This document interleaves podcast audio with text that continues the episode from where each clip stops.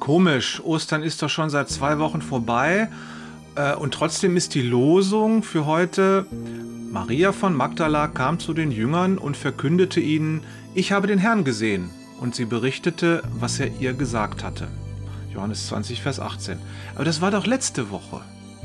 Und der Wochenspruch diese Woche heißt, Gelobt sei Gott, der Vater unseres Herrn Jesus Christus, der uns nach seiner großen Barmherzigkeit wiedergeboren hat zu einer lebendigen Hoffnung durch die Auferstehung Jesu Christi von den Toten. 1. Petrus 1, Vers 3. Auferstehung, okay. Aber können wir jetzt mal wieder zum Alltag zurückkommen? Und da ist Tod und Sterben. Dafür muss ich nicht die Nachrichten im Fernsehen anschauen. Kommenden Montag besuche ich eine Familie, um die Beerdigung der Mutter vorzubereiten. Gestern war ich bei einer alten Dame, die ganz alt ist und die sich wünscht, endlich sterben zu können. Sie ist so schwach. Eine andere Seniorin ist für die Kinder und Enkel ein Anker für das Leben. Wenn die stirbt, dann... Naja. Aber der Wochenspruch erwähnt doch auch eine sogenannte lebendige Hoffnung durch die Auferstehung. Ach, Hoffnung. Da fällt mir ein, gestern bei der alten Dame, die sterben will und nicht kann, ich habe ihr gesagt, ich freue mich schon, wenn wir beide uns im Himmel wiedersehen, dann bringst du mir das Skifahren bei.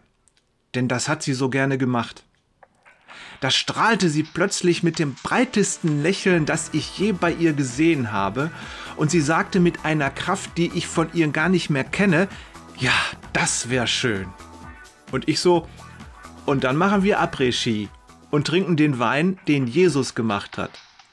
Sie grinste und sagt, kann man denn mit Jesus tanzen? Und ich so, klar, ich denke, der halt hat auf der Hochzeit zu Kana auch getanzt. Er wäre ein übler Gast gewesen, wenn er nicht mitgemacht hätte und nur den Wein gemacht hätte.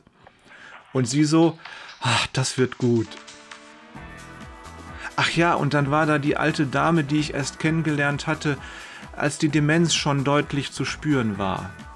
Bei der Vorbereitung ihrer Beerdigung erzählte mir die Familie aus ihrem Leben und ich dachte so bei mir, boah, was für eine großartige Frau.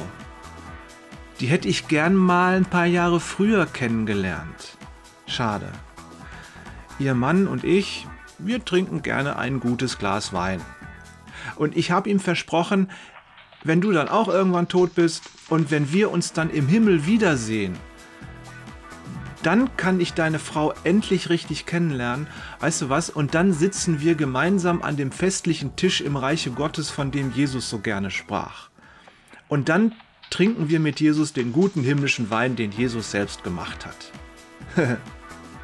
Jetzt fällt mir ein, ich habe schon einige Termine in der Ewigkeit. Zum Beispiel einer der ersten Menschen, die ich beerdigen musste, ein junger Mann, der an Krebs starb. Mit dem will ich Musik machen. Und dann war da eine Frau, so im mittleren Alter, da war ich auch noch ein junger Pastor, die fuhr so gerne Sportwagen. Und mit der habe ich mich zum Autorennen verabredet. Gott sei Dank habe ich dann ja genügend Zeit. Aber ob es das dann alles geben wird? Völlig egal. Wir werden in der Gemeinschaft mit Gott ein gutes Leben haben als seine Neuschöpfung. Bis dahin stelle ich mir das Reich Gottes, den Himmel, die Ewigkeit ebenso vor. Hauptsache, wir sind endlich mit Jesus zusammen. Ihr Lieben, wenn wir an Jesus glauben, haben wir eine begründete Hoffnung, dass Gott uns nach dem Tod neu schaffen wird und wir mit ihm und Jesus gemeinsam ein neues, schönes Leben haben werden, das anders ist als dieses hier, aber einfach grandios. In diesem Sinne